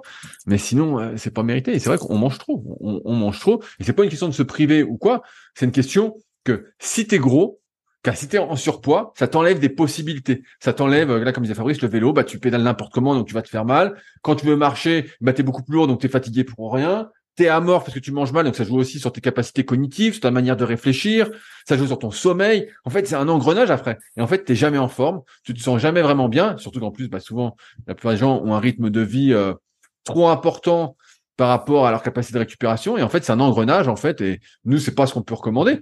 On recommande d'avoir une alimentation saine, non transformée, 90 voire 95% du temps. Et voilà, si euh, vous entraînez bien, bah, tu peux euh, bouffer une saloperie de temps en temps mais euh, elle doit pas être disproportionnée. Euh, je sais pas, je prends un exemple. Euh, si, si vous bouffez trois, comme a dit Fabrice, vous bouffez trois boules de glace, peut-être qu'une seule ça suffit. Voilà, une seule ça va peut-être suffire euh, parce que la boule de glace ça va vite. C'est comme bouffer des cacahuètes, on se rend pas compte, mais des cacahuètes c'est 600 calories au 100 grammes. Et 100 grammes de cacahuètes, si vous êtes devant le truc, eh, vous les bouffez comme ça, quoi. Hein. Ah bah, si elles sont déjà, si elles sont déjà dépiotées, c'est vrai que ça va très très vite. Au moins, faut les casser soi-même, comme ça, c'est c'est plus long. Puis il y a euh, puis c'est pas salé, ça, ça, fait un apéritif un peu mieux. Alors justement, je dis sur la dépense calorique, c'est intéressant. Euh, si tu te souviens, à un moment donné, à mon poids, on va dire où je t'ai le plus musclé, euh, mais pas le, le, le moins gras. Donc je faisais 1m, euh, 1m80 ou 1m80 à peu près pour 86 kilos. Et en fait, je n'arrêtais pas de manger, de mon point de vue, tu vois. Je bah, faisais des gros repas, euh, voilà, une tonne de riz euh, à chaque repas, euh, plus le shaker, dans le shaker des flocons d'avoine, tout ça. Et, et en fait, avec tout ce que je mangeais, je sais pas combien ça faisait de calories parce que j'avais pas mesuré, mais peut-être dans les 3000, 3005.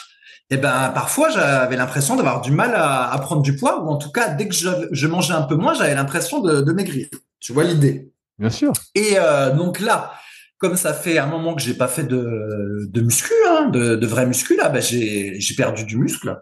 Euh, donc là, bah, j'en ai plus beaucoup, comme j'avais dit. Hein, je ressemble plus à un type qui fait de la natation. Enfin, c'est même, c'est même haut, quoi, euh, grâce à la dope. Mais moi qui étais naturel pendant 25 ans, bah, finalement, là, j'ai arrêté la muscu, je suis resté actif. Et eh ben, mes muscles sont partis à toute vitesse, en fait. Hein, c'est ça la vérité. Et donc là, en ce moment, Je pèse 73 kilos pour 1m80.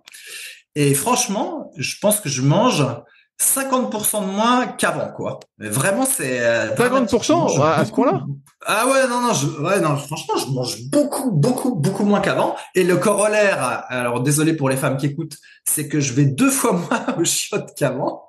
Et ça, c'est pas un mal, parce qu'avant, euh, je vais pas dire que j'étais une usine à merde, mais pas loin. le mec, sont rentrés dans Il y a plus de limite, a plus de limite aujourd'hui. Non, mais c'est vrai, faut, dire la vérité. C'est que quand tu fais de la muscu puis que tu bouffes 3000, 4000 calories par jour, ce que tu manges, euh, ça sort de l'autre côté. Donc, ça veut dire que tu vas aux toilettes deux fois par jour, peut-être même des fois trois fois par jour, enfin, aux toilettes pour euh, la grosse commission, comme on dit dans le temps. Putain, bah, tu, tu consommes, Alors que là... de l'eau, hein. Putain, euh, quel écolo. Alors que là, en fait, donc ma, ma, quantité de nourriture, c'est euh, c'est normalisé, quoi. Et ben, et en fait, effectivement, je mange beaucoup, mais beaucoup moins. C'est un, c'est un truc de ouf. Hein. Les, mes portions sont, sont beaucoup plus réduites. Et ça, te gêne, ça te gêne pas de manger si peu? T'as pas l'impression de rien bouffer? Non, non, non. En fait, ça c'est euh, complètement équilibré. Alors ça, c'est un truc qui fonctionne. Euh, je suis content. Alors il y a des trucs qui marchent plus chez moi au niveau de mes jambes, là, des douleurs aux jambes. Mais alors il y a un truc qui fonctionne bien, c'est l'appétit. En fait, l'appétit est parfaitement corrélé euh, à mon activité. Donc si j'ai fait un peu plus de sport que d'habitude, je mange un peu plus. Et bah, sinon, naturellement, je mange un peu moins. Ça se fait absolument tout seul. Mais c'est vrai que c'est impressionnant comme je mange moins. En fait, souvent, je mange à peu près comme ma femme, en fait. Hein avec euh, un 4 heures en plus quoi.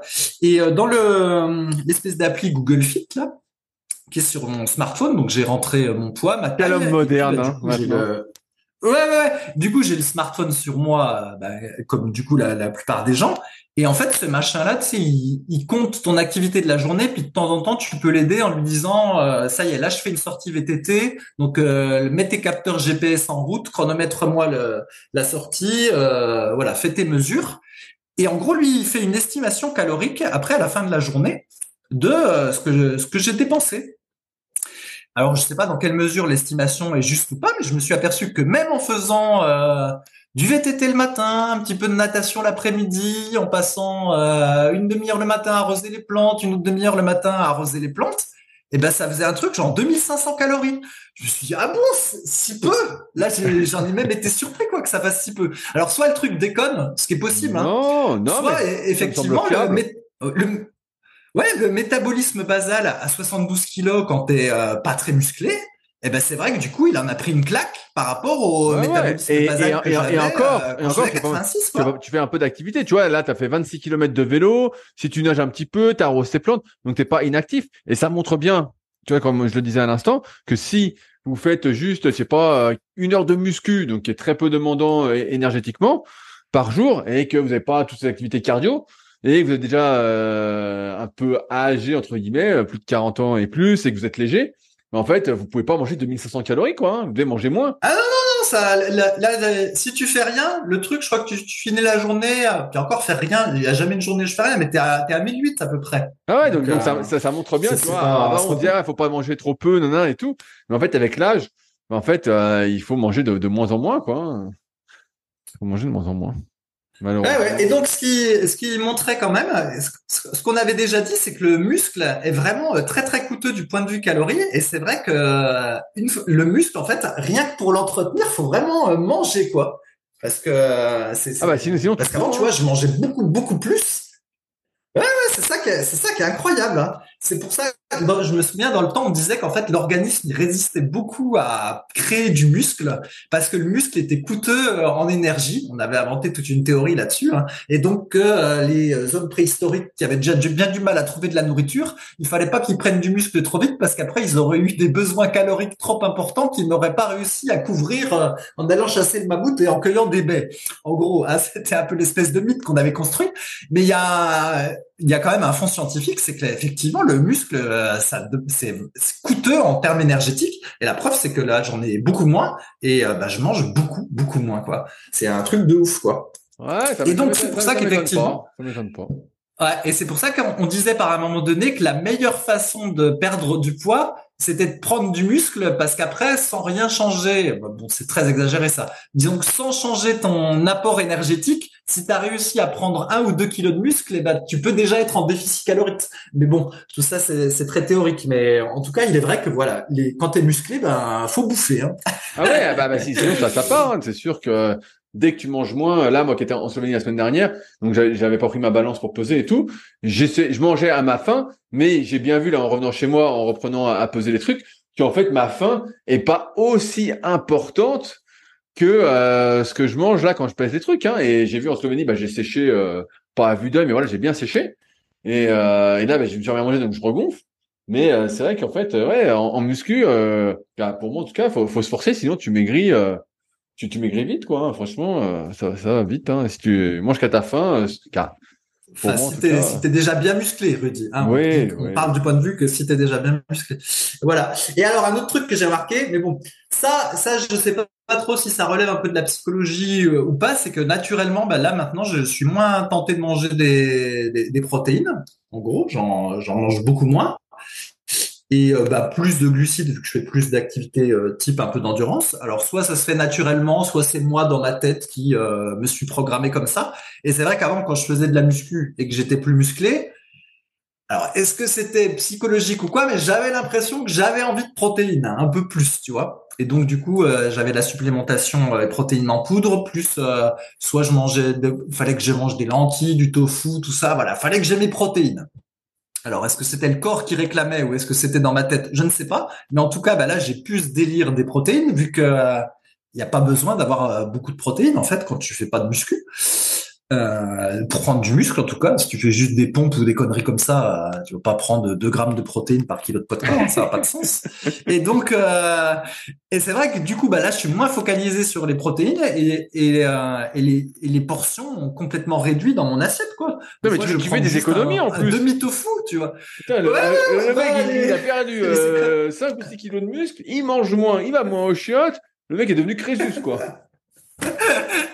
c'est la vie tu rigoles, mais ça, on l'avait toujours dit que la muscu, quand même, c'était un peu un sport de riche.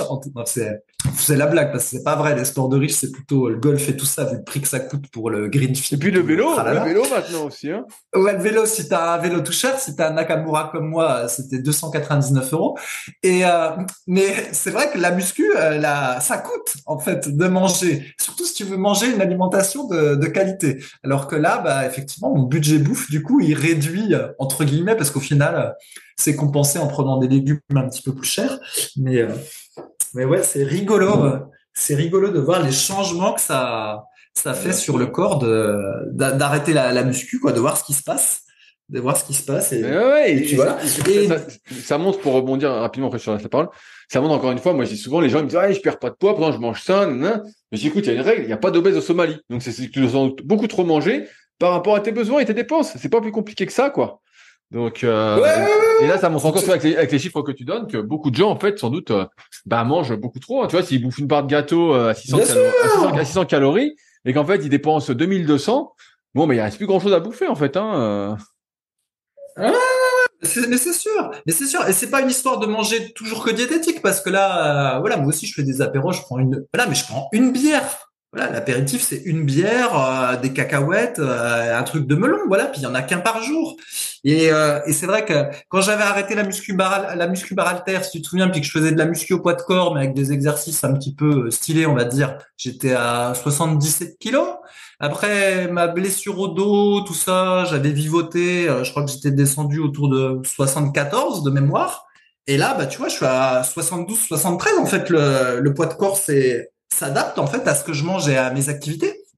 Et d'ailleurs, justement, un autre truc que je trouvais euh, intéressant, que j'en ai parlé avec ma femme, parce que du coup, elle voit aussi mon corps se transformer, alors pour le meilleur ou pour le pire, parce qu'elle m'avait rencontré quand je faisais de la muscu.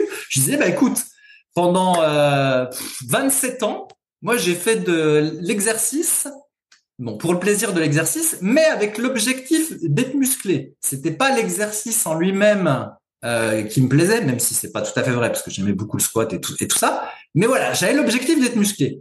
Là maintenant, je fais des activités physiques, mais pour le plaisir de l'activité physique. Et en fait, ce qui va se passer au niveau euh, musculaire sur mon corps, en fait, c'est une conséquence euh, non désirée. Voilà. Hein tu suis toujours, Rudy? Oui, bien sûr. Et donc, du coup, voilà.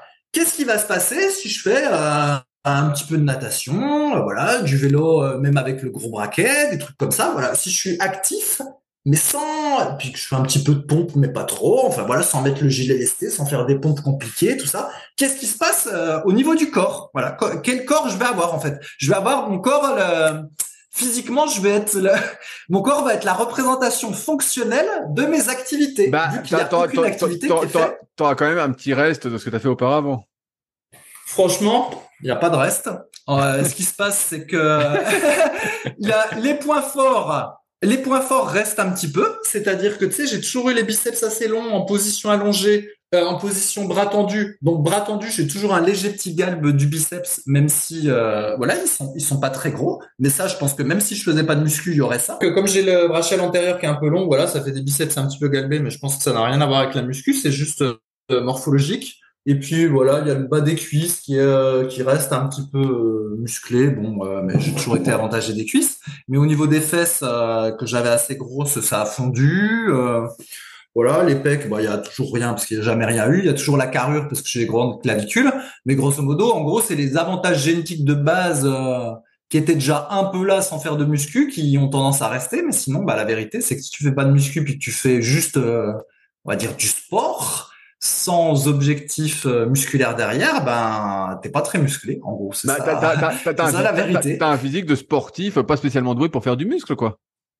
Ouais, ouais, ouais, c'est ça. Mais donc du coup, c'est euh, c'est assez fin, quoi. C'est ça la vérité, c'est que c'est assez fin. Et c'est là qu'on voit à quel point, c'est là que je vois à quel point en fait la, comment dire, les physiques produits par la musculation sont euh, vraiment artificiels, mais je m'étais pas rendu compte euh, à ce point, tu vois. Comme quand même de nos jours, il y a quand même beaucoup d'athlètes euh, sportifs qui font en plus de la musculation, donc du coup, c'est pas toujours facile de savoir ce qui est lié à la muscu ou ce qui est lié à leur activité. Mais donc là, bah, je vois sur mon propre corps, bah, je vois que il faut pas beaucoup de muscles en fait pour faire euh, la natation, du VTT, un peu de marche et tout ça. En fait, il y a pas besoin d'être très musclé quoi. Et donc du coup, bah le corps en génère pas de muscles. Ah ouais, bien sûr, il génère un peu de muscles, mais loin de ce que nous on considère comme avoir des muscles, du moins ce qu'on considérait comme avoir des muscles. C'est c'est carrément trop long. De toute façon, pour faire du muscle, on l'a souvent répété, c'est des séries qui durent entre 30 et 60 secondes. Et dès que tu t'éloignes un peu de ça, bah c'est de moins en moins corrélé à la prise de masse musculaire quand tu progresses, quand tu fais un effort. Et donc là, si tu fais des trucs qui durent, je sais pas, une demi-heure, 40 minutes, euh, une heure, bah forcément, euh, les progrès en termes de prise de muscle euh, sont proches du néant, quoi. Ouais, de toute façon, même si tu as l'impression de faire plusieurs activités, c'est très très très localisé. Donc tu vois, tu fais du vélo. Alors ok, les mollets participent, le quad, l'ischio, la fesse. Mais euh, ce qui participe le plus, c'est essentiellement ce que tu peux espérer avoir un peu musclé, c'est essentiellement le quadriceps. On va dire que c'est lui qui va faire l'essentiel de l'effort. Après, je maîtrise pas super bien le vélo, mais en, gros, vous avez compris, ça va être très local. Et là, si tu fais du crawl, bon bah t'auras un petit peu de dos puis un petit peu d'épaule, mais tu vois, ton biceps il participe pas trop, le triceps non plus. Enfin, tu vois. Et, euh, et finalement, dans la plupart des sports, c'est relativement, enfin, il y a toujours un muscle qui va travailler un petit peu plus, puis qui aura peut-être une chance de se développer, mais la plupart des muscles vont être soit pas sollicités très peu, ou soit sollicités un peu, mais pas suffisamment pour que ça génère du muscle. et, finalement, c'est la, muscu euh, qui est faite à côté dans les sports qui donne euh, un certain type de physique musclé, quoi. C'est pas euh, le sport bah, du, du moins des, des fois, mais c'est rare, c'est rare. Ouais, bah après peut-être que pour les, les sports, euh, je sais pas moi, le judo ou la lutte, euh, là et encore, comme tu dis, ça se trouve ils font de la muscu à côté. Voilà, peut-être que là il va se passer quelque chose. Mais c'est vrai que euh, sinon ça m'a surpris de voir à quel point ce que ce que ça donnait quoi. si être fonctionnel au niveau musculaire, c'est être la représentation des sports qu'on fait, bah en tout cas là, par rapport à ce que je fais, n'est pas très musclé. bah ouais, mais en, même temps, t'as bientôt 45 ans, donc forcément c'est l'âge aussi qui fait que euh, tu, si tu avais 18 ou 20 ans, ça vaut tu prendrais du muscle avec ces activités-là. Après, tu en fais comme ça, euh, sans trop forcer, sans logique de progression, tout ça. Donc, euh, ça oui, peut-être, peut-être. Mais là, à 45 ans, forcément, c'est pas la même limonade. Hein. Ouais, enfin 40, 43, 44, ouais. Ouais, puis je me suis. tu parais, tu parais plus, hein. Ouais, ouais, ouais, attends, je me suis aperçu d'un autre truc maintenant. Ben, comme tu dis, parce que tu parles de l'âge, mais ça c'est terrible. Hein. Là, psychologiquement, j'ai dû faire un travail sur moi-même pour supporter ça. Tu te souviens, on avait remarqué que la peau s'épaississait avec l'âge et elle, elle, comment dire, elle, elle perd en élasticité ou je sais pas. Bien sûr, bien sûr, bien sûr. Elle se distend un peu. Hein, oui. Et on avait déjà vu ça, y compris comment dire, y compris même sur les culturistes qui étaient euh, un peu plus âgés puis dopés, on voyait qu'entre un culturiste de 50 ans professionnel puis un culturiste de 40 ans, en tout cas dans les années 90, euh, entre ceux qui faisaient le Mister Olympia Master puis celui qui faisait le Mister Olympia normal, donc là on parle de type d'élite, dopé, diurétique et tout le bordel, et déjà on arrivait à voir que au niveau de la peau, c'était pas pareil, quoi, qu'il y avait une espèce d'épaisseur. Et en fait, c'est, je commence à voir ça, Rudy. C'est horrible. Ah merde. C'est-à-dire qu'en fait, ouais, ouais, bah, c'est-à-dire que sur les abdos, donc je vois les abdos, mais la peau est plus comme avant, en fait. C'est plus, c'est plus collé aux abdos, tu vois. Il y a une espèce de truc un peu flotteux, un peu. Oui, mais en même temps, tu fais moins les abdos qu'avant aussi, là. Tu fais presque plus aussi. Ouais, non, mais je, je sais pas trop, mais je sais pas trop si c'est ça, mais je, je, suis pas sûr que ce soit ça parce que ça avait commencé à le faire euh, déjà il y a deux ans, mais je vois que petit à petit ça le fait de plus en plus. Et en gros, bah voilà, la, la peau se relâche un peu, puis il y a un espèce d'effet euh, un peu flotteux, un peu dégueulasse comme j'aime pas, mais bon. Euh, et je bah, crois que tu manges moins, tu manges trop. pourquoi, tu bois de la bière et tu prends des sorbets Non, mais je pense, Rudy, t'as pas compris. Je pense que même si je mangeais moins puis que j'étais euh, complètement affamé, en fait, il y aurait toujours ce truc-là. C'est c'est lié à la vieillesse. allez, allez, descends, à 62, perdu. t'as, voilà, t'as la peau qui est plus, qui est plus comme avant. Alors moi, qu'adorais avoir la peau un petit peu, euh, un petit peu collée. Alors heureusement, c'est encore le cas sur les bras. Sur les bras, ça va, elle est restée euh, comme elle était. Mais c'est vrai qu'au niveau, euh, au niveau abdominaux, derrière le dos, oblique et tout, ben, je sens qu'elle a pas. Non, bah, tu, seras monsieur des tu seras monsieur débardeur, c'est pas grave. Ouais, ouais, ouais. Bah, cela dit, c'est marrant parce que effectivement, ce matin, j'étais en débardeur en train de faire le vélo. en même temps, euh, il y en a qui font du vélo euh, torse nu. Alors déjà, la position se prête pas trop. Je pense que même euh, euh, même toi, Rudy, qui est magnifique, à mon avis, si tu fais du vélo torse nu, à moins de faire un vacuum et de travailler euh, ton transverse, je pense qu'il suffit que tu relâches tes abdos et ça sera pas très joli. Mais alors, en plus, quand les gens qui font du vélo torse nu n'ont pas ton physique, c'est pas toujours beau à voir, mon cher Rudy. Donc de toute façon, je me doute. Team vélo en, égale en fait, faut, team faut, team en, en, fait, faut pas venir chez toi parce qu'il y a que des horreurs qui se baladent, quoi, si on a bien compris, quoi. bah non, mais bon, les gens se dénudent parce qu'il fait chaud et bah du coup, la vérité, c'est que tu vois comment sont les gens, alors que d'habitude, euh, c'est un, c'est un petit peu caché. Mais après, il y a, il y a, on voit que depuis le Covid, c'est quand même la culture un peu du, du loisir sportif parce qu'il y a beaucoup, il y a beaucoup de femmes qui courent quand même. Hein. Beaucoup, beaucoup plus qu'avant. J'en ai déjà parlé plein de fois, que j'en voyais régulièrement. Déjà les, à partir de 2020, j'en voyais plein. Mais là, il y en a vraiment plein, plein, plein de tout âge, de tout gabarit. Et des fois, je me demande même comment elles font pour pas se niquer avec les genoux qui rentrent vers l'intérieur, la cheville qui part de l'autre côté. Enfin, c'est très rare de voir quelqu'un qui court avec le genou cheville et pieds alignés, en général, ça barre dans tous les sens. Mais euh, bon, ils ont pas l'air d'avoir mal, ou en tout cas, euh, ils montrent pas s'ils ont mal. mais euh, s'il y en a plein qui courent, quel que soit le, gabarit. Donc bref, il y a quand même il y a des gens qui deviennent un petit peu sportifs, on va dire, mais euh, quand même avec le gabarit d'aujourd'hui et de la malbouffe. Voilà, c'est ce que c'est ce que je vois. des, des, sportifs sédentaires, comme on avait déjà Peut-être, ouais, ouais, peut-être, peut-être. Et je note aussi, alors euh, vous me direz ceux qui écoutent le podcast, c'est que, mais là je pense que c'est quand même mieux. C'est qu'avant, euh, les gens qui étaient gros, il y avait peut-être un peu la honte d'être gros, puis euh, ils osaient pas trop se montrer ou voilà, je sais pas. Mais là, comme ça s'est complètement banalisé, bah, comme tout le monde est gros. voilà, là maintenant tout le monde s'en fout. Hein, limite parfois si on n'est pas un petit peu fier pour euh, certaines gonzesses d'afficher des gros cuisseaux et tout ça. Ça, ça a changé. C'est plus comme avant. Mais bon, ça, je pense que c'est mieux parce que euh, psychoter quand même parce qu'on était gros, puis euh, comment avoir des problèmes psychologiques parce qu'on était gros, ça c'était complètement con. Donc on va dire que bon, ça c'est peut-être un un mal pour un bien entre guillemets. bon, bon j'irai pas jusque là, mais. Euh, ouais, mais bon, voilà, faut mieux que les gens se montrent en étant gros plutôt qu'ils euh, deviennent fous, bah, qu'ils fassent des complexes, je sais pas quoi. S'ils pouvaient ne pas se montrer, moi ça m'arrangerait, mais. Euh... Ouais, bon, bref. Parce que parce que moi j'ai pas tes lunettes, j'ai pas tes lunettes rhabillantes, Fabrice. Euh, ouais, ouais, bah, j'ai pas mes lunettes. J'ai pas de lunettes non plus, mais bon. En même temps, moi-même, maintenant, j'accepte mieux les autres vu que je suis obligé de m'accepter moi-même. Et c'est ça, dis. voilà, c'est pour ça. Et ouais. Eh oui.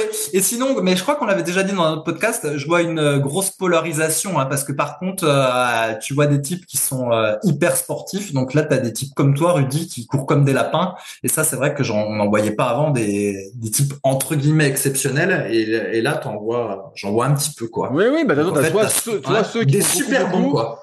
t'en as soit Ouais. ceux qui font beaucoup, beaucoup, ou soit ceux qui font euh, vite fait, voire pas du tout, quoi. Ouais, il y a pas Il y a, il y a- il y a la plus, part- il y a plus le l'entre-deux.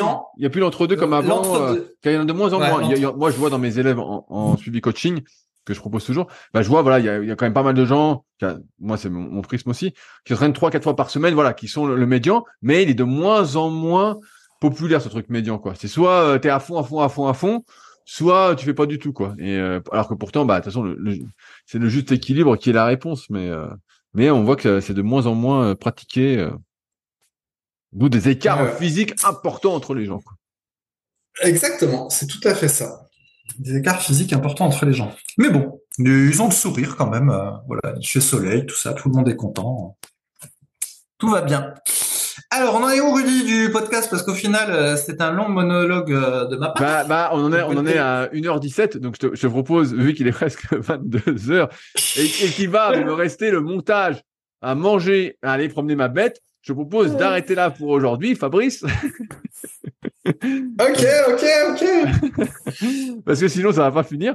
Euh, et donc, bah, n'hésitez pas, comme d'habitude, à réagir au podcast directement dans les commentaires. On se fait euh, toujours euh, un plaisir de le lire, que ce soit sur YouTube, sur SoundCloud, ou moi je regarde aussi sur Apple et sur Spotify. On aime aussi les notes de 5 étoiles sur 5. Et comme d'habitude, en description, il y a tous les liens pour aller plus loin avec nos conseils, pour durer, pour euh, progresser. Euh, donc superphysique.org, puis euh, des liens vers nos sites respectifs, nos livres, nos coachings, nos formations. Bref, on vous laisse voir ça en détail dans la description pour ceux qui voudraient aller plus loin. Et puis nous, on se retrouve la semaine prochaine. Ce sera au tour de June de nous raconter où est-ce qu'elle en est de sa progression. Allez, sur ce, Ok. Fabrice, tu voulais rajouter quelque chose? Ouais, je voulais rajouter une petite phrase. Si jamais il y a des gens de jeuxvideo.com qui ont écouté le truc, le podcast et puis qui l'ont écouté jusqu'au bout, puis qui nous gratifient d'un topic où j'aurais droit à un truc du style, vous vous rendez compte, 25 ans de muscu, hop, et le type, il perd 15 kilos euh, après avoir arrêté la muscu, tout ça, euh, le désastre, euh, le temps perdu, machin, etc. Ben en fait, c'est le truc, c'est que c'est juste la vérité, quoi. On arrête la muscu et puis ça se barre en fait. Et on pensait pas, Rudy et moi, que ça se barrerait si vite, mais la vérité, c'est que ça se barre. Et encore, je suis actif, hein, et c'est comme ça.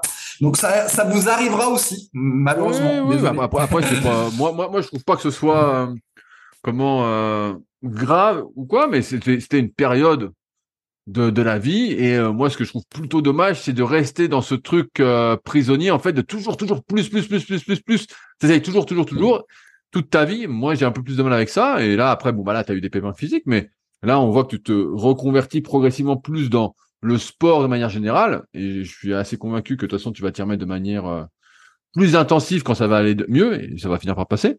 Mais c'est juste des périodes et voilà, on, évolue, on change et heureusement euh, qu'on reste pas fixé sur son tour de biceps pendant euh, 30, 40, 50, 60 ans. Au bout d'un moment, on comprend bien que euh, tour de biceps c'est bien jusqu'à un certain niveau. À un moment, faut pas se rendre malade pour gagner euh, 0,5 cm si c'est pas ton boulot et c'est pas ce qui te fait vivre quoi. Euh, Et ce qui est euh, le ce qui est le cas de la plupart d'entre vous, euh, j'imagine, voire de tous comme comme nous quoi. Donc, euh, donc voilà. Sur ce, eh bien, à dans 15 jours. Salut Salut à tous. Si vous êtes encore là, c'est que vous avez sans doute passé un bon moment. Si vous avez des questions sur les sujets que nous avons abordés aujourd'hui ou que vous souhaitez nous en poser, ne vous priez pas, c'est avec plaisir dans la partie commentaires sur SoundCloud ou sur YouTube. Si vous avez des questions qui n'ont rien à voir avec les sujets abordés, par contre, cela se passe sur les forums Superphysique, qui sont les derniers forums de musculation du web et qui est également les premiers sur www.superphysique.org. Enfin, merci d'avance pour, votre soutien, notamment à ceux qui laisseront des commentaires sur les applications de podcast, que ce soit Spotify ou Apple, avec évidemment la note de 5 étoiles sur 5. Je compte également sur vos partages sur les réseaux sociaux que je repartagerai avec plaisir. Sur ce, bon entraînement et à la semaine prochaine.